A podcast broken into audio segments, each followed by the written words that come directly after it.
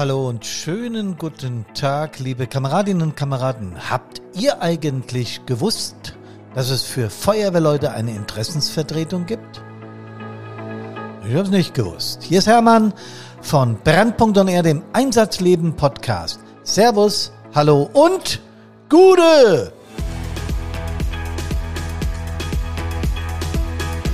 Und tatsächlich, es gibt eine Gewerkschaft für Feuerwehrleute, die DVG, also Deutsche Feuerwehrgewerkschaft, und deren Vertreter oder drei von denen sind heute bei uns zu Gast. Die sind nicht nur aus dem Landesverband Hessen, sondern auch im Bundesvorstand dieser Gewerkschaft tätig, haben also tatsächlich voll die Ahnung. Und ich freue mich jetzt wahnsinnig auf ein Gespräch mit den drei. Seid gespannt auf das, was die Deutsche Feuerwehrgewerkschaft macht. So, Kameradinnen und Kameraden, ich habe es ja gerade angekündigt und tatsächlich sind sie sogar zu dritt hier von der Deutschen Feuerwehrgewerkschaft, der Tobias Thiele, der Kai Wilde und der Simon Braun. Ich habe das jetzt nicht ganz in der alphabetischen Reihenfolge gebracht. Ich weiß auch nicht, wer hier Chef ist und wer nicht, aber das können Sie ja alle selber mal sagen, denn Sie werden sich jetzt selbst vorstellen. Hallo Kameraden, herzlich willkommen im Podcast Brandpunkt und er. Freue mich, dass ihr da seid, vor allen Dingen, dass ihr euch die Zeit genommen habt, auch noch zu dritt hierher zu kommen. Ich bin echt dankbar und seid doch so nett, stellt euch gerade mal vor. Ja, hallo, aber es ist auch okay gewesen, weil wir sind ein Team. Da gibt es kein Ranking in dem Sinne. Deswegen passt das ganz gut, Hermann. So. Ja, mein Name ist Tobias Thiele. Ich bin ähm, Leiter der Öffentlichkeitsarbeit auf Bundesebene, aber auch momentan äh, für Hessen mit. Also du bist für die, für die Öffentlichkeitsarbeit, Presse und so weiter für die Deutsche Feuerwehrgewerkschaft verantwortlich. Genau, ich organisiere das, aber nicht alleine, natürlich mit meinem Team. Wow. Da werden wir noch drüber sprechen, ganz klar. Der Kai.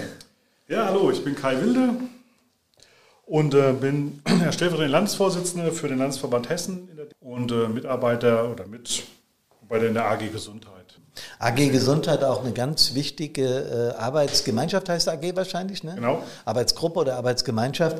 Im Übrigen, Kameradinnen und Kameraden, wenn wir heute, das ist nämlich Valentinstag, das Gendern vergessen sollten oder wenn es mal nicht so ganz funktioniert, dann bitten wir das nachzusehen. Wir nehmen heute einfach die männliche Form und wir können euch versichern, dass wir aller, aller, allergrößten Respekt vor den Frauen in dieser Republik haben und dass wir uns sogar wünschen, dass viel mehr Frauen in die Feuerwehren kommen, auch in die Berufswerk und Feuerwehren und vor allen Dingen auch in die Freiwilligen. Und dann hätten wir da noch den Simon. Hallo genau. Simon. Hallo, moin. Äh, ja, oder in die Leitstellen, ganz genau. Ja, ja das auch. die, ähm, ja, ich gehöre genauso wie die anderen beiden und wie Kai zum Landesverband Hessen ähm, und bin da so die Schnittstelle zu den Leitstellen und dasselbe auch ähm, im Bund bei der AG-Leitstelle. Da gibt es also auch eine Arbeitsgemeinschaft Leitstelle und da man, damit hört man schon, dass der Simon bei einer Leitstelle beschäftigt ist, auch sehr interessant, weil ich glaube gerade, dass diese Jobs mit sehr viel Stress verbunden sind. Aber auch der Tobias und der Kai sind natürlich Profis, beide bei der Berufsfeuerwehr. Und ich habe jetzt mitbekommen, dass die Deutsche Feuerwehrgewerkschaft einen Zusammenschluss von Beamten, Beamtinnen, jetzt sage ich es doch, Tarifbeschäftigten bei BFs und so weiter, von hauptberuflichen Feuerwehrkräften und vieles mehr ist. Wie ist denn das genau? Für wen vertretet ihr da eigentlich? Was, was macht ihr da genau, wenn man mal so hinschaut? Ja, ich muss das Ganze noch ein Stück weit ergänzen, denn wir vertreten zum Beispiel auch die Gerätewarte der Freiwilligen Feuerwehren, wenn sie denn hauptamtliche Gerätewarte sind, mhm. sowie die Kolleginnen und Kollegen von Brand- und Katastrophenschutzämtern, sowie die Rettungsdienste. Also zusammengefasst eigentlich alle Kolleginnen und Kollegen der nicht polizeilichen Gefahrenabwehr, so kann man es ganz gut eigentlich zusammenfassen. Mhm. Wir kümmern uns dort um die Arbeitsbedingungen, die komplexen Arbeits- und Schichtzeiten. Das unterscheidet uns ja im, im, Fach von anderen Berufen. Das ist einfach etwas Spezielles, was mhm. wir haben, nämlich die anteilige Bereitschaftszeit, den Gesundheitsschutz und um die Berufsbilder selbst. Es gibt ja für viele Bereiche noch gar keine Berufsbilder. Leitstellendisponent ist so ein Beispiel, da wird der Simon bestimmt noch was dazu sagen. Mhm. Das ist ja kein anerkannter Beruf in dem Sinne, sondern es ist eine Spezifikation momentan und da müssen wir dringend etwas ändern. Ah, ich verstehe. Ja, jetzt wird mir auch klar, ich hatte ja hier in Bad Soden selbst hauptamtliche Kräfte, also ich war Leiter der Feuerwehr und habe das auch, habe auch die Verwaltung gemacht. Das wurde nie kapiert. Du bist hauptberuflicher Feuerwehrmann. Nee, war ich nicht. Ich war Verwaltungsfachangestellter und hatte eine Stabsstelle, wo die Feuerwehr untergliedert war, hatte noch die IT dabei. Aber meine vier hauptberuflichen Gerätewarte, für die gab es auch irgendwie keine Beschreibung. Das waren halt Mitarbeiter, die im Feuerwehrwesen irgendwas gemacht haben. Und was die gemacht haben, habe ich halt festgelegt. Gibt es da inzwischen was, wenn wir gerade bei dem Thema sind? Ja, leider noch viel zu wenig Regelungen, was das betrifft. Gerade die hauptamtlichen Gerätewarter in den freiwilligen Feuerwehren, die ein enormes Aufgabenspektrum abarbeiten, ist das nirgendwo so richtig geregelt. Sie werden auch nicht so richtig vertreten. Es ist halt eine spezielle Gruppe, die in der Bevölkerung so unterrepräsentiert ist, dass sich halt bisher niemand so richtig ähm, dafür interessiert hat. Wir als Fachgewerkschaft tun das, weil es passt einfach zu uns, es gehört zu uns und wir integrieren sie da auch zu 100 Prozent. Im Prinzip bedeutet das ja, wir sind da als Feuerwehren in diesem Land noch am Anfang, ne? wenn man das so betrachtet, wie du es gerade geschildert hast. Ja, und dann ist der Kai da und der Simon, ihr habt euch ja beide gerade vorgestellt. Kai, ich habe zwar jetzt mitbekommen, was du in der, welche AG du angehörst, aber was genau machst du da? Du machst das in Hessen, ne? so habe ich das verstanden. Diese AG läuft auf Bundesebene.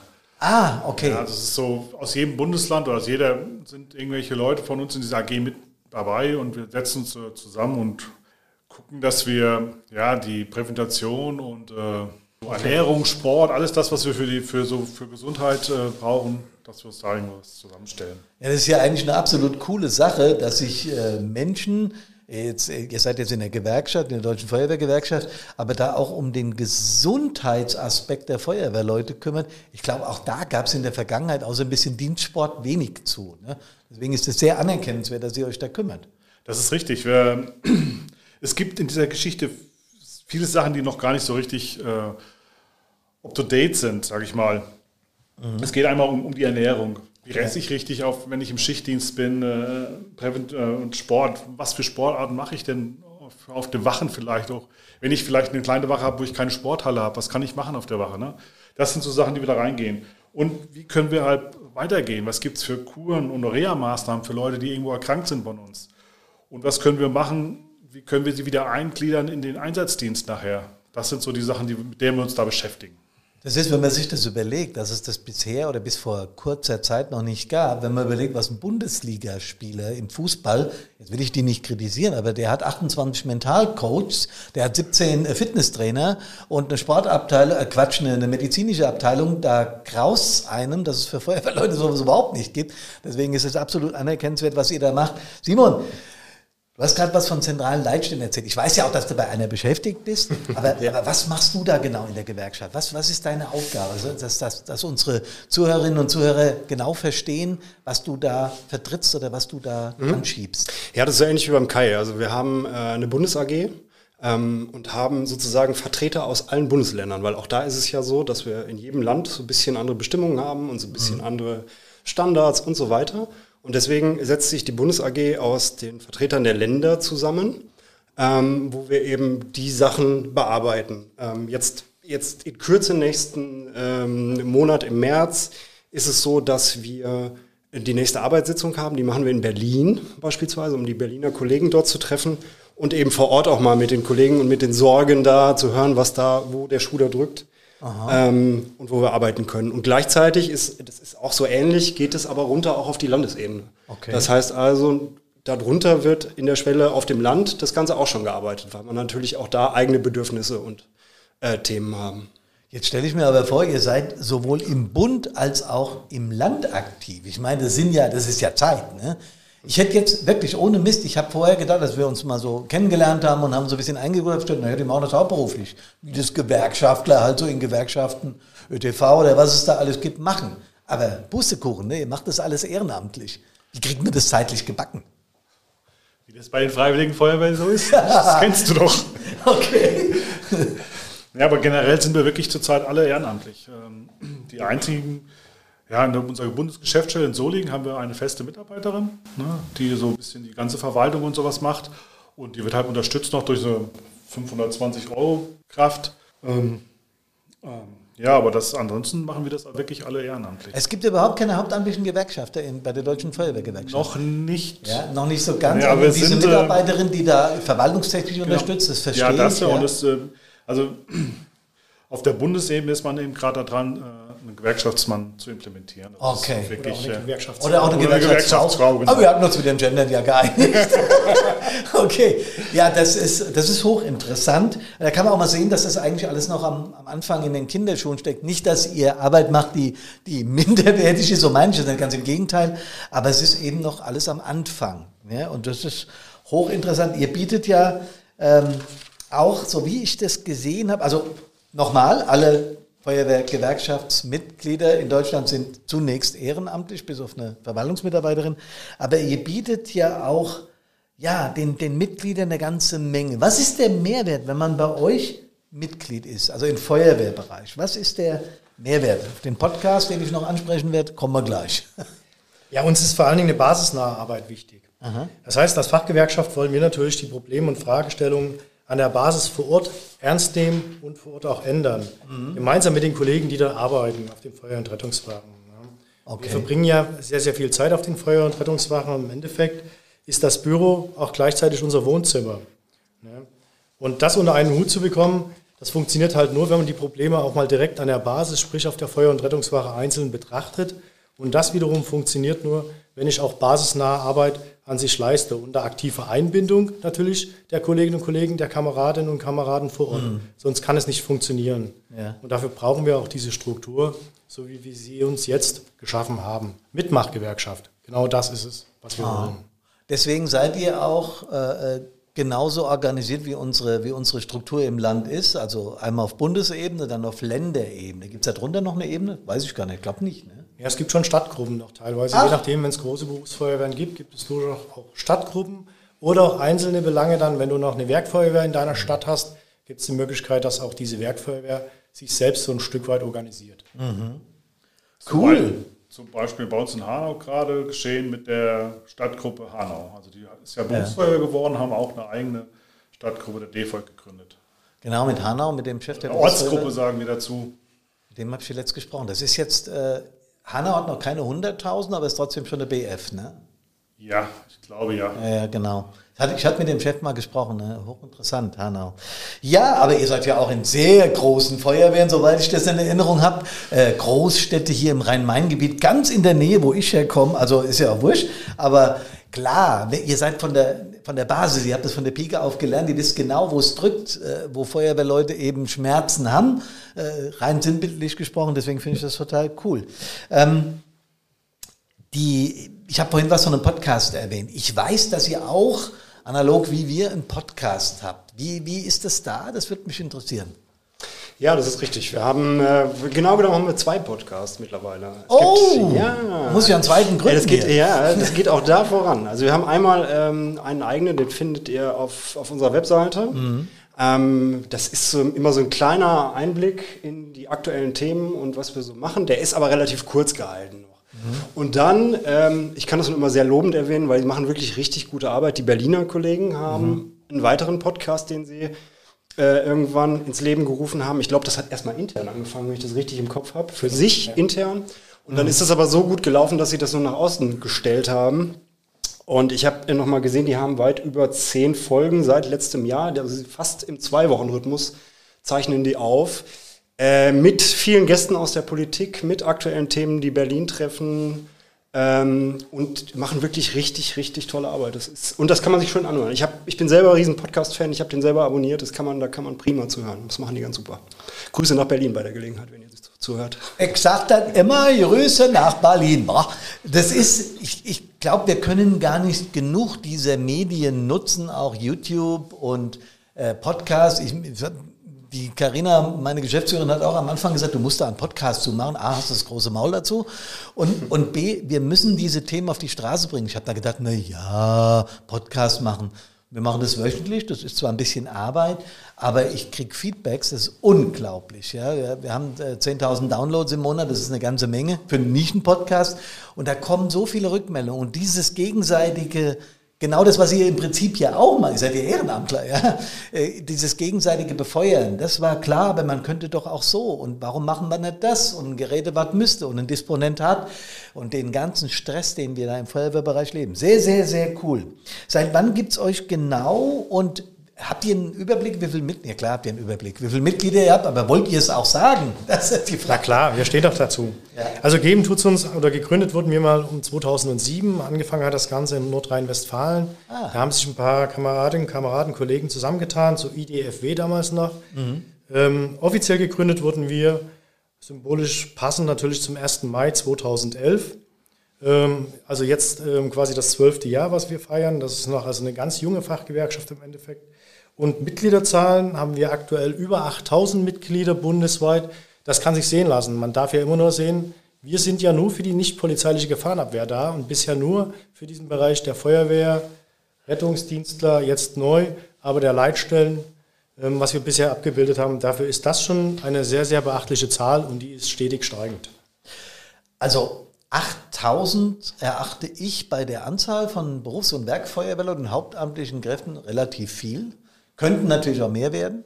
So schätze ich das mal ein, ja. Sehr gern sogar. Ja, na also. Und wir verlinken das alles auch in den Shownotes, sowohl die beiden Podcaster als auch die Adressen von der Deutschen Feuerwehrgewerkschaft. Wenn ihr Interesse an deren Arbeit habt, geht auf die Homepage, schaut euch das an. Ich finde, so Interessenvertretungen, gerade im Feuerwehrbereich, äh, sind extrem wichtig. Wie ist denn das eigentlich mit den freiwilligen Feuerwehren? Habt ihr die auch in irgendeiner Form im Fokus oder Freiwillige können ja oder können die auch Gewerkschaftsmitglied werden? Also grundsätzlich natürlich. Freiwillige ja. können auch Mitglied werden. Das eine hatten ja. wir ja schon angesprochen. Das ja, sind stimmt. natürlich auch die äh, Gerätewarte der Freiwilligen Feuerwehren. Es gibt ja aber auch Freiwillige Feuerwehren mit hauptamtlichen Kräften. Natürlich können die auch Mitglied werden. Mitglied kann grundsätzlich jeder werden, der unsere Arbeit unterstützen möchte. Das ist durchaus möglich und darüber würden wir uns auch grundsätzlich freuen. Ja, ich habe äh, in Vorbereitung auf den, auf den Podcast nämlich genau darüber nachgedacht und habe gedacht, die Deutsche Feuerwehrgewerkschaft ist eine Interessenvertretung von Feuerwehrleuten. Ne? Jetzt gibt es in Deutschland ja nur mal 900.000, 980.000 Freiwillige und es gibt circa 200, 250.000 Beruf- und Werkfeuerwehrleute. Und äh, selbstverständlich partizipieren wir als Freiwillige auch davon, was ihr so äh, herausfindet, gerade im Gesundheitssektor oder die Leute, die mit zentralen Leitstellen zu tun haben, oder, oder, oder, ja, also das ist eine coole Sache. Ähm, in eurer Serie Innenansichten, habe ich nachgeguckt, sprecht ihr über seelische Gesundheit. Ähm, präventiver Schutz, was heißt das? Was, was, was meint ihr damit? Was, was, was für einen präventiven Ansatz habt ihr grundsätzlich? Ähm, ja, da geht es auch unter anderem über oder um das große Thema PSU oder PSNVE. Mhm. Ähm, draußen bei den Einsatzkräften ja schon relativ lange Thema. Aber auch da können wir durchaus noch nachbessern. Das ist, ist ja auch dein Thema. Das genau. ist ähm, sicherlich ein Punkt, wo wir ein bisschen, ein bisschen nacharbeiten können. Ähm, und genauso in den Leitstellen. Da ist es noch nicht so richtig angekommen. Da ist, äh, das vergisst man gerne. Das sind so die ersten, die auf das Ereignis treffen in aller Regel. Die werden gerne, gerne dabei vergessen. Ähm, und in dem speziellen Fall hat die AG Gesundheit mit Kollegen aus München, mit einem Projekt in München, das Ganze ins Leben gerufen oder die machen das. Das ist das, was du angesprochen hast. Und ähm, arbeiten da ganz fleißig dran, das eben so ein bisschen zu ändern und zu verbessern. Ah ja, das ist sehr, sehr gut, weil ich habe ja auch aus meiner 25-jährigen SBI-Erfahrung oder aus 40 Jahren äh, aktivem Dienst raus genau das äh, gemacht, was ich jetzt, oder die Idee dazu kam, das, was ich jetzt tue. Weil ich in irgendeiner Form, du hast gerade gesagt, die Leitstellendisponenten werden vergessen. 100 Prozent. Weil wenn du dort einen Anruf hast, das muss man jetzt vielleicht manchem Kameradin oder manchem Kamerad, der jetzt zuhört, auch mal sagen, wenn du einen Anruf hast, der reingeht und in irgendein Kind betreut, äh, äh, ist am Telefon und sagt, hier, meine Mama liegt ja, was mache ich denn jetzt? Ja, das macht was mit dir. Und wer, ich erlebe es immer wieder, dass gerade diese Themen gedeckelt werden. Und gesagt, na ja, das schon nicht so schlimm. Doch, weil auf Dauer kannst du den Deckel nicht mehr draufhalten. Das ist ja genau mein Thema. Aber ich spüre, dass es auch euer Thema ist. Und das ist sehr, sehr gut so. Vielleicht sollten wir tatsächlich auch mal zusammen bei euch einen Podcast machen. Ähm, wir müssen natürlich auch über die Veränderungen in der Gesellschaft reden. Silvester als Stichwort. Ihr seid jetzt in großen Berufsfeuerwehren, ihr erlebt es wahrscheinlich genauso. Ich habe vorhin schon erzählt, dass ich mit der Janina Dressler, einer Berlinerin, kennengelernt habe, die da sehr deutlich geworden ist in der Richtung, was zu tun ist und was nicht. Also unsere Gesellschaft hat sich zweifelsohne verändert. Die Kommunikation ist viel schneller geworden. Früher gab es drei Tageszeitungen, drei Fernsehsender. Als ich groß wurde in den 60er, 70er Jahren, Äh, und heute ist die Kommunikation wahnsinnig schnell. Ja, äh, ich habe Reanimationen erlebt selbst, die ich selbst durchgeführt habe, wo ich mit äh, Facebook rumgeturnt bin und vieles mehr. Das macht auch was mit uns Kameraden. Ähm, mit der Kampagne Respekt, ja bitte, macht ihr die Bevölkerung irgendwie auf das Thema aufmerksam. Ähm, was passiert da genau? Was ist das für eine Aktion? Und ihr macht das, glaube ich, zusammen mit der GDP, also der Gewerkschaft der Polizei, ne? soweit ich das mitbekommen habe. Genau, das ist eine gemeinsame Kampagne, die wir da gestartet haben, äh, mit der wir aufklären wollen, äh, die Bevölkerung auf das Thema aufmerksam machen und natürlich auch Lösungsansätze für die Politik gemeinsam suchen. Also da muss was passieren. Das geht so nicht mehr weiter. Ja, ich bin auch der Ansicht, äh, wir reden jetzt alle wieder nach Silvester über härtere Strafen und über Verurteilung und so weiter. Was mir fehlt, ist, dass das Ganze bekannt gemacht wird, dass man auch mal merkt, Menschen, die ja äh, Verbrechen begehen, weil nichts anderes ist das, dass die auch tatsächlich bestraft werden, dass wir das mitbekommen. Und wir müssen äh, diese, diese, diese Probleme auf eine gesamtgesellschaftlich breitere Basis stellen, bin ich der Ansicht. Aber diese Kampagne nochmal, Respekt, ja bitte, zielt, zielt die darauf ab? Genau auf dieses Thema? Ja, absolut, auf jeden Fall. Also wir müssen einfach ähm, dazu stehen. Du hast es ja schon gut angesprochen. Wir brauchen keine härteren Gesetze, sondern wir brauchen einfach endlich mal jemanden, der die Gesetze auch anwendet mhm. und eine schnelle, konsequente Strafverfolgung durchführt. Denn das ist den wenigsten bekannt. Oft ist es so, auch mal abgesehen von Silvester gibt es ja immer wieder diese Vorfälle. Und diese werden auch zur Anzeige gebracht, werden nur oft, ganz oft eingestellt, diese Verfahren. Mhm. Und das geht halt nicht. Wir brauchen keine politischen Lippenbekenntnisse mehr, wenn uns keiner unterstützt. Ja. Am 1. und 2. Januar darüber gesprochen wird, am 3. und 4. Januar ist das Ganze im Endeffekt schon wieder vergessen. Das funktioniert nicht und ist zur Wahrheit gehört halt nun mal. Wir haben heutzutage Städte mit Problembezirken, wo wir tatsächlich Migrationsprobleme haben. Das ist kein, das darf kein Tabuthema mehr sein, das muss offen angesprochen werden und da müssen Lösungen gesucht werden. Das sprichst du genauso offen an wie die Janina aus Berlin. Und ich finde, es ist Zeit, dass wir es ansprechen, dass es Großstädte gibt, wo Feuerwehr nur noch mit Begleitschutz, also mit Polizei reinfährt, weil sie Angst bekommen, Clanbildung und vieles mehr. Und es geht uns hier nicht um Menschen, um Abqualifizierung von bestimmten Bevölkerungsgruppen. Es geht uns darum, Verbrecher sind Verbrecher. Und wenn Hilfskräfte angegriffen werden und die Gesundheit wird gefährdet und auch das seelische Leid, also die mentale Fitness wird stark beeinträchtigt, weil du hast Angst.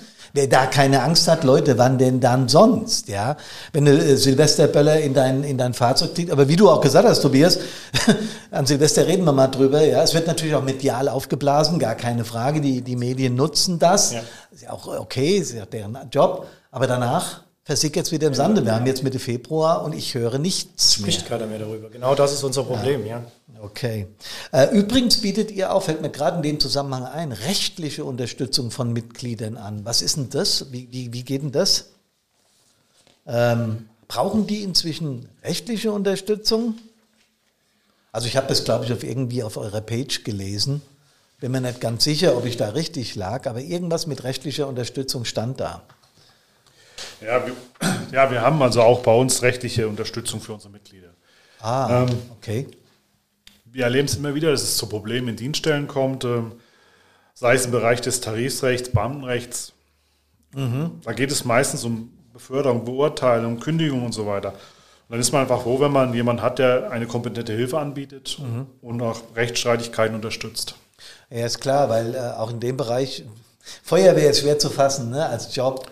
Klar, Berufsfeuerwehrleute haben eine bestimmte Laufbahn, ganz klar. Ja, ich meine, ihr seid beide von der BF, ihr wisst, wie das äh, funktioniert, äh, höhere Laufbahn und so weiter. Aber jetzt gerade im hauptamtlichen Bereich ist wirklich schwierig, weil die werden ja im Prinzip, also war das zumindest bei uns, äh, ähnlich gestellt den Bauhofmitarbeitern, obwohl sie aus meiner Sicht ja, eine wesentlich komplexere Aufgabe zu erfüllen haben und auch einen höheren Verantwortungsgrad, äh, Stichwort Atemschutzwerkstatt etc. Ja, das ist richtig. Das hast du bei den Hauptamtlichen genauso wie bei den Berufsfeuerwehren oder bei den Werksfeuerwehren auch wieder. Und auch da muss man einfach sagen, wenn ich da irgendwas mache und ich habe Fehler gemacht, dann muss jemand da sein, der mich unterstützt und nicht einfach wieder sagt, naja, ich bin, stehe jetzt hier alleine und ich brauche aber Hilfe und Unterstützung. Das ist wichtig dabei. Mhm. Simon, du wolltest noch was dazu sagen, hatte ja, ich den Eindruck. Ja, das, mir, das ist halt generell so ein Thema, ne? auch so die, die Rechtssicherheit. Ja. Ähm, die, so ganz generell, das ist auch wieder so ein Leitstellenthema, so ein großes, dass wir Rechtssicherheit für die Mitarbeitenden brauchen, ähm, in jeglicher Form, damit sie eben auch mal anders agieren können und mhm. eben nicht beispielsweise aus Angst jeden Einsatz auch beschicken. Ähm, und wir haben, es gibt so ein ganz konkretes Beispiel, der, ähm, was es 2017, 2018 gegeben hat in Berlin, was irgendwie einschneidend war. Das war ein Thema der Beweislastumkehr. Da ist ein äh, Rettungsmittel entsendet worden zu einem medizinischen Notfall mhm. ähm, im Bereich, äh, naja, schlechte Atmung oder Asthma. Und die haben sich ein NEF nachgefordert. Also es ist standardisiert abgefragt worden, also mit einer Softwareunterstützung. Dann haben die sich ein NEF nachgefordert und hinterher ähm, hat man also gesagt, das war ein grober Behandlungsfehler und hat damit eine Beweislastumkehr geschaffen. So, das heißt also, jetzt ist sozusagen nicht mehr der, der den Schaden hat, derjenige, der sicherstellen muss oder überzeugen muss, dass das passiert ist und was beweisen muss, sondern umgekehrt, die Dienststelle muss beweisen, dass das eben nicht so gewesen ist. Und das ist ein ganz einschneidendes Ding gewesen. Und deswegen ist die Rechtssicherheit und die Unterstützung in dem Bereich ganz, ganz wichtig und immer mehr Thema. Das ist so ein Beispiel davon. Da äh, habe ich ein Déjà-vu nach dem anderen, wenn ich überlege. Also ich habe ein paar tausend Einsätze gefahren, habt ihr sicher noch mehr bei der BF, wesentlich mehr. Ich habe es mal ausgerechnet, insgesamt 10.000. Aber als Chef, wie viel Mal ich vor Situationen stand und dachte, boah, wenn das schief geht, ja, die packen uns. Und als dann unser, unser lieber Kamerad im Einsatz wirklich ums Leben kam, stand natürlich auch die Staatsanwaltschaft im Haus, die Abendschutzwerkstatt wurde versiegelt, die Akten wurden beschlagnahmt. Und ich habe da überhaupt kein Problem mit, weil das Aufklärung ist an der Stelle nötig. Ja, wir haben äh, einen jungen Kameraden verloren. Das war vollkommen in Ordnung. Aber im Hintergrund ist bei mir natürlich die Post abgegangen. Ja. Haben wir alles richtig gemacht? Haben wir keine Fehler gemacht? Ist im Einsatz alles sauber gelaufen? Sind die Geräte in Ordnung? Es war alles sauber, es war alles in Ordnung. Und ich habe aufgeatmet, weil ich hätte sofort meinen Job hingelegt. Jetzt bin ich aber Ehrenamtler. Ja. Bei den Hauptberuflichen äh, ist das dann wieder nochmal eine Spur anders. Aber deswegen kann ich absolut nachvollziehen, Rechtsräume im Bereich der Hilfsorganisation. Und wenn ich allein den Begriff Beweislastumkehr höre, das darf man jetzt schon den ehrenamtlichen jungen Kameraden gar nicht sagen, weil die sagen, wisst ihr was, ihr einen anderen Clown, ich einen anderen Zirkus, das mache ich doch nicht mit. Und deswegen ist dann die Arbeit der Deutschen Feuerwehrgewerkschaft an der Stelle absolut segensreich. Ja, Leute, ähm, ihr habt übrigens auch auf euren Pages, möchte ich es mal nennen, weil die Landesverbände haben ja extra Pages, und die Bund, äh, der Bundes, äh, nee, ist alles eine Page, aber man kann dort äh, auf die Landesverbände zugreifen. Das habe ich äh, in der Vorbereitung auf diesen Podcast gesehen.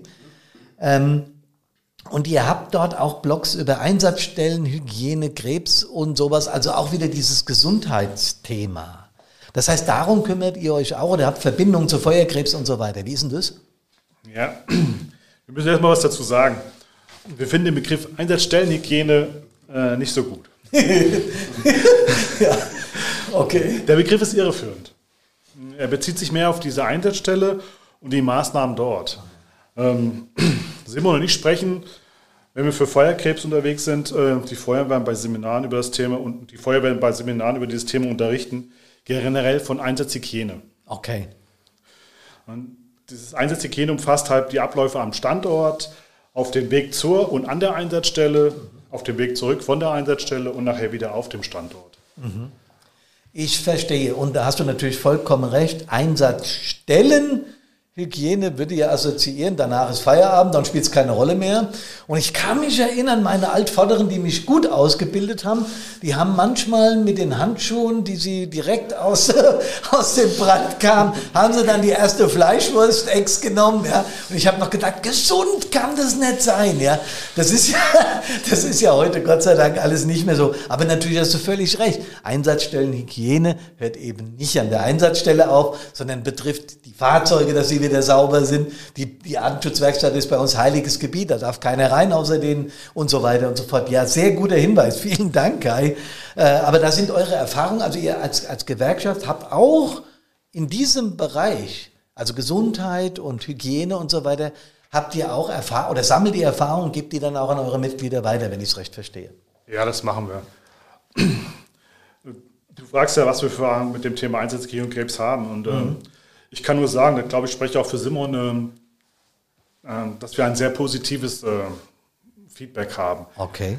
Ähm, es findet ein Umdenken bei den Feuerwehren statt, das merkt man einfach. Aha. Die Aufklärungsarbeit, die durch ja, Fachleute wie Markus Begle mit Feuerkrebs, die DGUV mit ihren Informationen zur Hygiene, Ja. Feuerwachen und, und die, was haben wir noch, VfDB, Merkblatt und es gibt ja eine ganze Menge, was da mittlerweile da ist. Ähm, das tut da und Publikationen, die wir noch haben. haben dazu beigetragen, dass immer mehr Einsatzhygienekonzepte auf den Wachen und an den Einsatzstellen umgesetzt werden. Okay, ja, also das heißt, es ist auch bitter nötig, dass wir an der Stelle verstärkt drauf gucken. Ja, auf jeden Fall. Also ich muss, muss ganz ehrlich sagen, ich habe damals, als ich hier über die Idee voll gab, kam Markus Bethke zu uns, hat einen Vortrag gehalten. Ah. Und das war für mich so dieser einschneidende Punkt, wo ich gesagt habe, Mann, was der da vorne spricht, ist richtig. Ich war früher auch so einer, naja, wenn mein Helm dreckig ist, super. Das ist da, da habe ich das Zeug von einsetzen ja. und was weiß ich alles. So Aber das ja. ist falsch. Ja, unser Helm muss sauber sein. Das ist wichtig dabei. Und, ähm, und wenn er gerade was mich für so einschneidend war, dass, dass die Geschichte wir kommen, wie du schon gesagt hast, mit den Handschuhen, mit allem, was wir haben, wieder ins Fahrzeug. Und wer übt nachher damit? Mhm. Die Jugendfeuerwehr. Ja, um Gottes Und ich weiß nicht, ob wir das denen auch schon antun wollen, ja. die ganze Geschichte. Ne? Und deshalb ist es ganz, ganz wichtig, dass man da weiter voranschreitet. Und man hat es auch letztes Jahr auf der Messe gesehen. Ne, es waren viele Hersteller da, die dieses äh, Portfolio in ihrem Aufgabengebiet mittlerweile drin haben, die Einsatzhygiene. Die Interschutz war an der Stelle sehr cool. Wir waren ja auch dort vertreten mit Brandpunkt. Das hat mir sehr viel Spaß gemacht, auch wenn ich mal von der Geschäftsführung eine freie Stunde bekommen habe, mal rumzugehen und wirklich anzugucken, was Neues geht und was so abgeht. Und es ist unglaublich, was in diesen, gerade in diesen Gesundheitsbereichen da gemacht wird. Und hier dreimal auf Holz, Gott sei Dank. Es wird Zeit, dass wir uns darum kümmern. Ähm, ich merke auch mit, mit meinem Thema, mit mentaler Fitness, es geht nicht, die Nachsorge ist top wichtig. Ja, BSNV, Kit-Teams. Ich habe mit ganz vielen Kontakt, tolle Arbeit, super. Aber ich bin der Ansicht, wir müssen präventiv da dran. Wir müssen die Leute vorbereiten. 50 Prozent der Miete, meinen zumindest die Universitäten, mit denen in Verbindung sind, ist Prävention. Dann bist du schon anders auf solche Geschichten vorbereitet. Und so ist es im, da unten liegt mein B52, das war meine Spindnummer, mein Helm, ja. Der war auch immer dreckig, als ich junger Mann war. Und ich sage, klar, wir gehen auch zur Feuerwehr, aus der Jugendfeuerwehr raus in die Aktive, weil wir, sind wir doch ganz ehrlich, Held sein wollen. Dieses Retten, dieses Unterstützen wollen, hat ein bisschen was damit zu tun, sich gut zu fühlen. Das ist eine tolle Motivation. Aber mit schmutzigen Helmen, das war mal. Das können wir so nicht mehr machen. Ich muss die Gelegenheit gleich mal nutzen. Ja, man muss da nochmal einhaken mhm. und sagen, dass wir natürlich auch basisnahe Aufklärungsarbeit betreiben. Also wir ja. bieten da auch ähm, den Freiwilligen Feuerwehren an, Unterrichte, ähm, zu, mit Unterrichten beizutragen und die Einsatz, Einsatzhygiene, Schwarz-Weiß-Trennung schon beginnend ja an den Gerätehäusern, nämlich das ist ganz, ganz wichtig, dort auch ein Stück weit Aufklärung zu betreiben und zu schulen. Also wenn ihr da Interesse habt, schreibt uns eine E-Mail, ähm, nehmt mit uns Kontakt auf, dann kommen wir auch gern vorbei wenn wir es zeitlich hinbekommen, kommen wir gern vorbei und unterstützen die Arbeit bei euch an der Basis. Da, da waren wir wieder bei, beim Hauptproblem von Feuerwehrleuten Zeit. Ja. Äh, ich sage ja immer, dass ich in meiner Zeit als SBI meine Musik nebenhin gelegt habe, was mir das zweitwichtigste Hobby ist. Äh, würde ich heute nie mehr empfehlen. Ne? 24-7 Feuerwehr geht einfach nicht. Da drehst du irgendwann ab. Deswegen Hobbys sind sehr wichtig. Aber trotzdem finde ich das klasse, dass ihr auch diese Dinge vor Ort schult. Und auch ich merke, wenn ich meine Workshops oder Vorträge in irgendwelchen Feuerwehren, Verbänden oder sonst wo mache, am Anfang, hä, was will denn der mit mentaler Fitness? Wenn ich dann aber erzähle, was es mit mir gemacht hat, wenn wir Beispiele bringen, ja, und äh, Feuerkrebs macht genau das, legt den Finger da in die Wunde, wenn ich mal den Markus Spät nennen darf, kenne ihn ja auch ganz gut. Ähm, das ist entscheidend, dass wir uns mit den Themen ehrlich auseinandersetzen. Es geht um unsere Gesundheit, Kameradinnen und Kameraden. Deswegen finde ich die Arbeit von euch so stark und so wichtig. Steigender Personalausfall im Rettungsdienst und vor allem bei der Feuerwehr. Was machen wir? Wie stärken wir die nicht polizeiliche Gefahrenabwehr? Simon, komm, erzähl's uns, sag, was wir tun sollen. Ja, wenn wir so die, die, die große Lösung hätten, das wäre ganz schön, ne? Aber naja. Also gut, wir haben ja das Problem der so diese generelle Überlastung momentan. Ähm, und das ist da sind wir schon bei einem ganz, ganz wichtigen Punkt. Das trifft halt uns, aber das trifft auch alle rundum. Ne? Das betrifft die KV, das betrifft die Klinik, das Pflegepersonal, das Klinikpersonal, mhm. Ärztinnen und Ärzte. Ähm, und wir müssen so ein bisschen, also wichtig ist dabei, dass wir, also das läuft ja jetzt schon, dass wir Gespräche führen und dass wir ah. alle an einen Tisch gehen und uns mal okay. überlegen, was können wir verändern, was können wir verbessern ähm, und was können wir, was können wir machen, um besser zu werden. Ähm, generell immer dieses Thema, das haben wir jetzt schon mehrfach besprochen, die Arbeitsbedingungen ja. besser zu machen, also ja. erhalten, darum geht's ja auch, ne? das Ganze attraktiver zu machen. Gesundheitsmanagement, habt ihr eben schon angesprochen, hat der Kai eben schon was zu gesagt. Äh, ganz, ganz wichtig ist immer mehr und mehr Thema, neben natürlich Personal, ne? Personal äh, rekrutieren, einstellen, mhm. ausbilden. Ähm, bei der Leitstelle haben wir eben über, über den ähm, Ausbildungsberuf gesprochen, der eigentlich überfällig ist. Ähm, und so ist es eine Geschichte, ähm, die so, ja, das ist eine, eine große, eine große, ein großer Rahmen, den wir ja. da abstecken. Ne? Ja. Ähm, jetzt ganz aktuell liegt uns jetzt gerade vor, gab es gestern einen Reformvorschlag, der mhm. gekommen ist ähm, in der Politik. Ins Mikro, Simon. Ins Mikro. Verdammt. Ja, ja, das ist Gewöhnungssache, aber ja. du machst es hervorragend. Ein Reformvorschlag, der äh, der gestern veröffentlicht wurde, ja. in dem es darum geht, nochmal die, die Notfall- und Akutversorgung in Deutschland zum einen in integrierte Notfallzentren zu geben. Also man will in der Klinik so ein bisschen selektieren, wohin geht denn der Patient. Okay. Und dasselbe auch schon bei der Leitstelle, integrierte Leitstelle. Wir kennen das jetzt schon, die Begrifflichkeit ja. kennen wir. Ja. Schon sehr lange. Und da will man jetzt auch die KV so ein bisschen mehr drin haben. Da geht es so ein bisschen um das Thema Single Point of Contact. Also eine mhm. Kontaktstelle, so dass du, wenn du Hilfe brauchst, eben nicht erst noch überlegen musst, wo willst du denn eigentlich anrufen, sondern dich dann an einer Stelle meldest und dann dir dort geholfen wird und entschieden wird, wo soll die Reise denn eigentlich hingehen.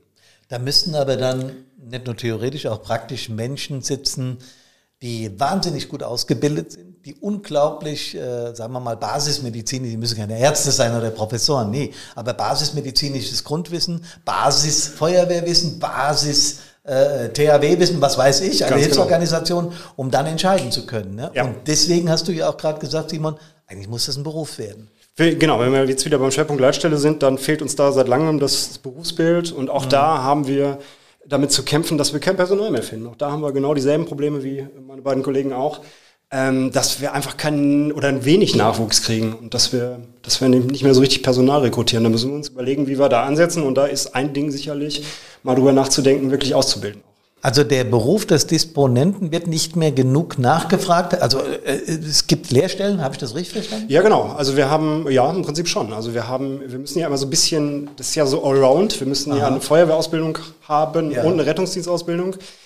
Ähm, und da ist, das wird immer schwieriger. Ja, genau. Ah, ich habe ganz ehrlich, äh, als früher mein, mein, mein, mein Papa noch Kreisbrandinspektor war in den 60er Jahren, ich war ganz kleiner Bub, habe ich immer gedacht, also wenn ich was machen würde, dann so Funk und so, das wäre schon geil. Ne?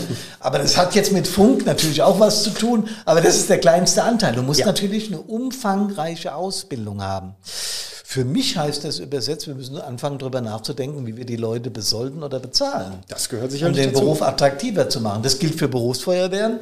Werkfeuerwehren kann ich nicht so beurteilen, weil da bin ich nicht im, im Thema. Ich bilde zwar auch dort aus, aber die jungen Leute, die ich da treffe, haben immer Spaß mit mir. Äh, aber ganz im Ernst, äh, wenn wir das weiter ehrenamtlich so äh, fördern wollen, dass also das Ehrenamtler sich ausbilden lassen, um dann auf zentrale Leitstellen zu gehen oder integrierte Leitstellen, wird nichts drumherum gehen, als die auszubilden, oder? Ja, aber du kannst ja auch Parallelen zielen. Hermann, du kennst es mhm. selbst als Stadtbrandinspektor, deine Gerätewarte. Das ist ja auch kein Ausbildungsberuf. Welche mhm. Anforderungen gibt es für ja. sie? Wo werden sie eingruppiert? Da gibt es ja haaresträubende Eingruppierungen mittlerweile. Und da muss sich ganz klar was ändern. Das muss auch anerkannt werden, wertgeschätzt werden, die Arbeit. Atemschutzgeräte, warte, du hast es vorhin schon angesprochen. Sie kontrollieren Geräte, die uns die Leb das Leben retten, das Leben der Einsatzkräfte schützen, aber auch retten. Für eine, für eine Entgeltgruppe, das weißt du selbst besser wie ich, wo es dem Ganzen nicht gerecht wäre. Und da müssen wir ansetzen, da muss sich demnächst was ändern. Ja. Diese Freiwilligkeit, wie wir sie momentan noch haben, wird sich verändern. Wir sehen es, die Zahlen sind rückläufig im Bereich der Freiwilligen Feuerwehren. Da muss das auch anerkannt werden und muss, muss ich was tun, auch für den Bereich des Gerätewartes. Ich glaube, wir müssen an allen Stellen da rühren, auch die Ideale von Feuerwehrleuten, die, die Grundmotivation, warum wir mal angetreten sind. Ich frage das immer in meinen Workshops, sage immer, was war deine Urmotivation, Feuerwehr zu machen? Und dann müssen die Leute ganz lange überlegen. Und wenn das verschwindet, hört auch die Bereitschaft auf, irgendwann mal freiwillig Dienst zu tun oder als Gerätewart Dienst zu tun. Ich habe die Diskussion auch immer geführt. Ja? Ich habe überhaupt kein Problem, dass bestimmte Mitarbeiter auch befördert werden sollen. Aber ich kann doch nicht einen, einen Feuerwehrmann, der für eine Abendschutzwerkstatt Verantwortung trägt, mit irgendwas vergleichen, was in einem Gewächshaus Blumen groß sieht. Bei allem Respekt vor Gärtnern. Darum geht's mir nicht. Ja? Die sollen auch sehr gut bezahlt werden von mir aus. Aber das wurde bei uns gleichgesetzt. Da habe ich gedacht, das kann nicht sein. Der Verantwortungsbereich ist anders. Bitte? Auf die Blumen kommst du jetzt wegen dem Auf die Blumen komme ich noch heute, ist Valentinstag. Ja, der Tobias hat mir erklärt, welche Blumen er alle für seine Frau besorgt hat und ich habe es vergessen. Aber da werden wir am anderen drüber reden. Ja, Gewerkschaft klingt für, für Ehrenamtliche so, nö, das machen die hauptberuflich. Ich habe euch vorhin schon gefragt, natürlich seid ihr nicht hauptberuflich. Aber wenn ich euch jetzt oder wenn ich den, den, den Zuhörerinnen und Zuhörern sage, pass auf, werdet Mitglied einer Gewerkschaft, erklärt doch mal bitte unseren Leuten, warum, warum das so wichtig ist. Ihr tut ja eine ganze Menge, das haben wir jetzt ja schon festgestellt. Ne? Aber warum sollten wir Mitglied einer Gewerkschaft sein, auch wenn ich inzwischen schon lange und fest davon überzeugt bin, bin, äh, dass das sinnig ist, weil wir ja gerade auch über Gerätewarte und vieles mehr und über Disponenten gesprochen haben, wo die, wo die, wo die Grund, wo die Grund, der Grundsatz, die Basis eigentlich fehlt. Ne? Warum sollten die das machen? Ja, aufgrund der Vielschichtigkeit äh, unserer Tätigkeitsfelder mhm. haben wir die, die ähm, ja, Tätigkeitsfelder, in denen unsere Kollegen und Kollegen der hauptamtlichen ja. Kräfte, Werksfeuerwehren und auch dem Rettungsdienst tätig sind, äh, wächst natürlich auch das Aufgabenbereich. Ja. Ähm, die D-Folge als Fachgewerkschaft tut für ihre Mitglieder ja immer nach dem, nach dem, treu nach dem Motto von der Basis für die Basis arbeiten. Mhm. Das heißt, wir wissen um die Probleme unserer Mitglieder. Okay. An den Standorten und durch unser Netzwerk können wir unseren Mitgliedern die Hilfe zukommen lassen, die sie benötigen. Mhm. Und deshalb ist es einfach wichtig, auch in der Gewerkschaft zu sein. Dann habe ich jemand da, der da ist. Und es geht nicht dabei, ob es jetzt Beamte oder tarifrechtliche Fragen geht. Ja, du bekommst einen Rechtsschutz. Du, hast, du weißt, was in der Gewerkschaftsarbeit passiert. Es besteht die Möglichkeit zur Weiterbildung, die wir haben, ja. die wir uns nutzen können, um auch irgendwo, was ich auf im Feuerwehrdienst oder als, als Personalrat oder sowas tätig zu werden. Ja. Und das ist, wir sind halt eine Interessengemeinschaft äh, ja, mit einem Fachwissen. Der Kai sagt es gerade, weil ich habe jetzt so, als du geredet hast, das Gefühl gehabt, als du den Begriff Netzwerken gesagt hast. Ich glaube, das bringt schon super auf den Punkt. Weil wenn die Informationen, die wir über Feuerwehrwesen haben, ja, und es ist völlig egal, ob im Werkberuf oder Freiwilligenbereich, ich nenne die Freiwilligen immer mit, weil ich weiß, wie viele Freiwillige hier zuhören. Äh, aber wenn ich das mal zusammenfasse, ja, bei mir gehen jetzt in Anführungsstrichen nur die seelischen, mentalen Themen ein, aber ich kriege dann auch ganz viel mit über Ärger unter, äh, innerhalb der Feuerwehr, unter Führungsebenen. Ich kriege mit, dass Frauen benachteiligt werden. Ich bekomme mit, dass es Ärger mit der Politik, mit der Verwaltung und was weiß ich was gibt. Und so läuft ja bei euch im Prinzip alles zusammen, was mit dem Berufsbild, da Freiwillige und Berufsfeuerwehrleute ja Ähnliches tun, auch für die Freiwilligen, läuft alles zusammen. Ich glaube, das ist einer der guten Gründe zu sagen, ey, da macht eine Gewerkschaft absolut Sinn. Kann man das so sagen? Absolut kann man das so sagen. Wir machen nicht nur das Ähnliche, sondern eigentlich machen wir das Gleiche. Das ja, ist ja genau. Faktum. Ne? Ja, ja, genau. Nur, dass wir dafür Geld bekommen und andere Kameradinnen und Kameraden den Hauptjob haben und das in ihrer Freizeit machen müssen, was ja schon fast nicht mehr leistbar ist nach den Anforderungen, die es heutzutage gibt. Gesetzliche Anforderungen, was man alles an Pflichtfortbildungen und sonstigen Sachen machen. Respekt und Anerkennung für jeden, der sich da in der Freiwilligen Feuerwehr noch engagiert. Das muss man hier mal an dieser Stelle auch erwähnen. Aber wir Freiwilligen wollen auch mal eine Lanze für Beruf und Werkfeuerwehren treffen. Ich weiß, wie schwierig die Arbeit äh, in Berufsfeuerwehren ist. Ich habe sehr guten Kontakt nach, nach Wiesbaden, nach Frankfurt und zu anderen Berufsfeuerwehren. Das ist kein leichter Job. Zumal die ganzen Berufsfeuerwehrleute fast alle noch Mitglieder der Freiwilligen Feuerwehr sind. Also sich das dann auch noch geben, ja. Und da muss man schon wirklich sagen, Hut ab. Es geht ja alles darum, unsere Bürgerinnen und Bürger zu schützen. Da müssen wir ganz ehrlich sein. Kameraden, ich habe zum Schluss immer zwei Fragen, die ich allen äh, Interviewgästen stelle, es sei denn, ihr wollt noch aus Gewerkschaftssicht irgendwas mitteilen. Das könnt ihr immer machen. Wir haben endlos Zeit. Ich muss mal kurz auf die, ja, 45 Minuten fast. Das war mir doch klar. Gewerkschaftler reden halt viel. Ich habe es vorher gesagt. Und ich am allermeisten. Okay. Nee, aber ganz im Ernst, was wünscht ihr euch für Einsatzkräfte? Also so sagen wir mal für die komplette Blaulichtfamilie. Was wünscht ihr euch für die? Ja, uns ist wichtig vor allen Dingen eine gesunde und sichere Rückkehr aus den Einsätzen. Und das aber auch ohne Spätfolgen. Das wird nämlich immer viel zu wenig betrachtet momentan. Expositionsdatenbank ist so ein Stichwort, was es ja leider in Hessen immer noch nicht gibt, obwohl es schon lange gefordert ist. Wir wünschen uns für alle Respekt, Wertschätzung und Anerkennung für unsere Arbeit, die wir machen, wobei wir das nicht dazu zählen, dass nur das Klatschen auf dem Balkon bringt uns da nicht weiter, sondern eher der Aufruf, hey, macht mit, unterstützt die Arbeit bei der Freiwilligen Feuerwehr, denn das kann im Endeffekt so ein Stück weit jeder, egal ob hauptberuflich oder ehrenamtlich. Jeder kann sich engagieren in seiner Kommune, in seiner Gemeinde, in seiner Gebietskörperschaft. Unterstützung geht auf vielfältige Weise, das kann ich nur bestätigen. Ich habe ähm, ganz viele Ereignisse gehabt, wenn wir auch jetzt mal hier die, die Vorsprachen erzählen, wie Böller auf äh, Feuerwehrfahrzeuge oder ähnliches oder Gewalt an Einsatzkräften oder nicht eingehaltene Rettungsgasse, sowas alles, das macht uns mental ziemlich fertig. Ich habe auch ganz viele schöne Situationen erlebt, dass Leute zu uns kamen und haben gesagt, ich möchte der Feuerwehr ein Frühstück ausgeben, weil sie so hervorragende Arbeit bei uns geleistet hat. Und weil ich sie gesehen habe, wie sie da und da ein Menschenleben gerettet haben. Und das sind die Momente, wo ich sage, das ist Motivation, diesen Job zu machen. Das ist es. Ja, wenn wir uns im Fahrzeug auf der Rückfahrt von der Einsatzstelle, ich erzähle das immer wieder angucken und sagen, wir haben es gerissen. Das ist geil. Ja, die auf der Leitstelle kriegen das halt nicht mit, Simon. Da kann man halt nichts machen. so ist das halt. Naja, aber jetzt ganz im Ernst, auch da an der Stelle muss Anerkennung hin. Weil das ist ein Stressjob. Der ist, äh, der ist äh, emotional so stark belastet, weil du ja im Prinzip vor einem Rechner hockst, vor einem Mikrofon und vor ein paar Tasten und musst aber den Einsatz mitlenken kannst aber nicht eingreifen. Das ist ja, wenn du ganz ehrlich bist, Simon, da haben wir jetzt gar nicht drüber geredet, aber das ist ja mental eine Kiste, oder? Ja, ja, genau. Und das ist, äh, also das hat sich ja ein bisschen gewandelt, ne? Also mhm. mittlerweile, wir haben also ja noch ganz viel andere Sachen, die wir neben dem, dem, ja, ich sag mal, dem eigentlichen Notruf und der Alarmierung, das, was wir nun alle kennen, äh, machen, sondern ähm, da ist ganz viel zugekommen. Da sind ganz viele Aufgaben gewachsen und ähm, du hast es eben schon kurz angesprochen, wir betreuen den Anrufer mittlerweile. Das heißt mhm. also, mhm. ähm, sobald der bewusstlos ist oder nehmen wir die Reanimation oder irgendwas anderes, ja.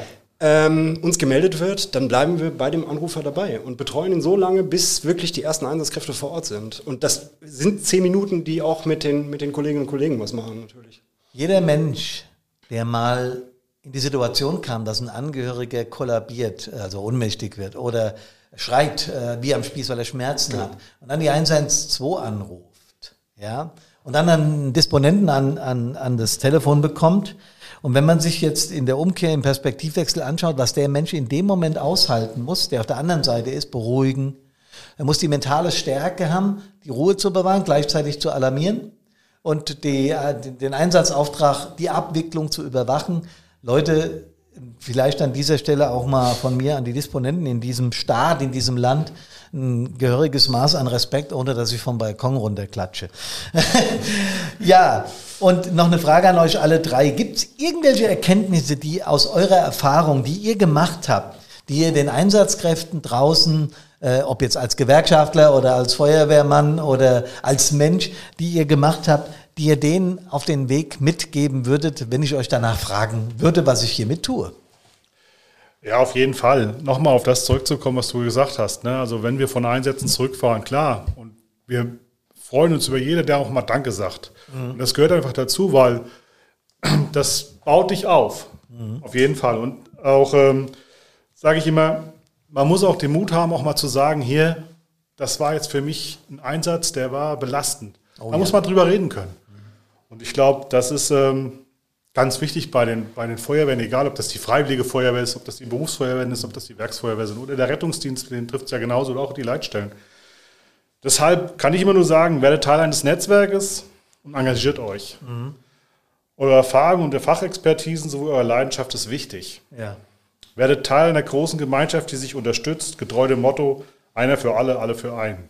Oder mit den Worten der DEFOIG gesprochen, von der Basis für die Basis.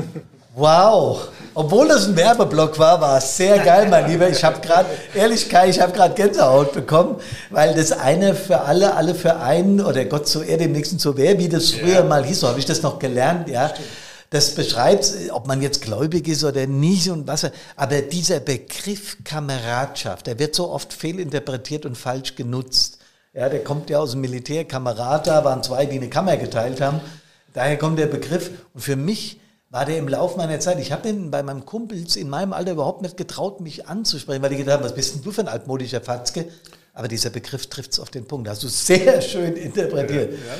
Du hast da recht. Wir beide sind, glaube ich, im gleichen Alter. Also, ne? Als ich noch in den 70ern groß geworden bin, ja. das war halt noch was anderes. Und heute ist das, diese ganze Generation ist einfach so, so ich finde, so oberflächlich geworden. Das ist ja nur noch ich, ich, ich und es ist keiner mehr für den anderen da. Und das ist, glaube ich, wichtig. Und das hast du bei diesen Feuerwehren, hast du das einfach noch. Ja. Dass man da ist und sich gegenseitig hilft, ob das jetzt im Einsatz ist oder auch vielleicht privat.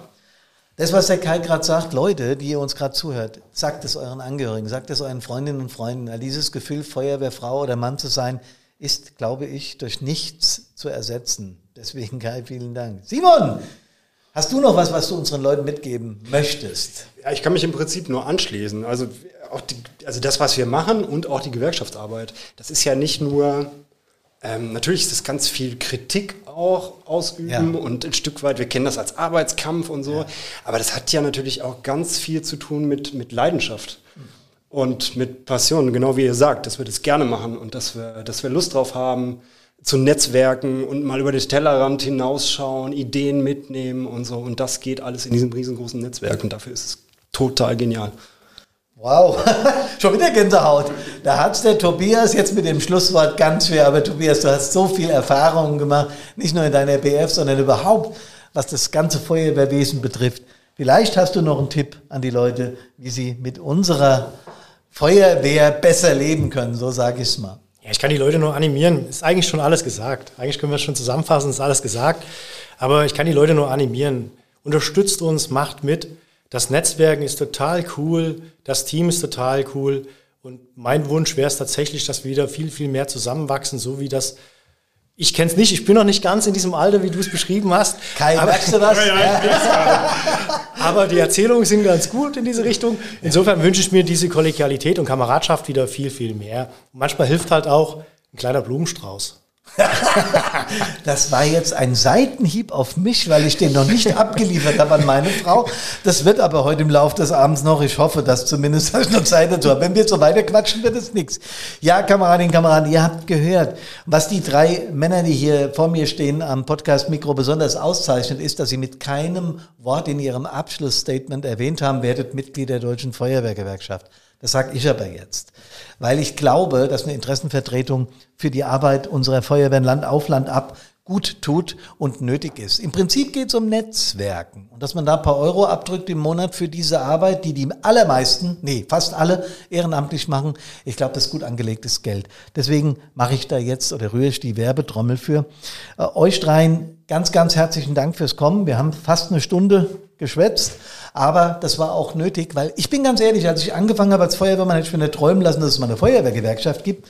Und ich habe das ganz bewusst und richtig erst kennengelernt auf der Interschutz. Es ist mir erst klar geworden, was diese Kameradinnen und Kameraden da eigentlich so treiben.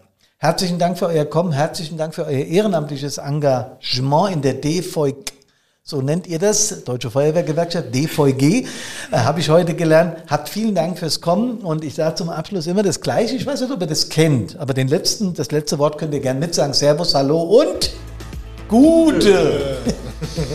so, Kameradinnen und Kameraden, ihr habt jetzt heute auch, wie ich, genauso lernen dürfen, warum es eine Gewerkschaft für Feuerwehrleute gibt. Natürlich in erster Linie für die hauptberuflichen aus Werk- und Berufsfeuerwehren aber dass es eben auch einen Mehrwert für uns freiwillige Feuerwehrleute hat. Herzlichen Dank an Kai, an Tobias und an Simon für ihr Engagement in dieser Gewerkschaft, denn die machen das ja ehrenamtlich. Und auch herzlichen Dank, dass ihr heute hier bei mir im Einsatzleben Podcast zu Gast waren. Und ihr alle da draußen kommt gefälligst gesund aus allen Einsätzen wieder nach Hause. Servus, hallo und Gute.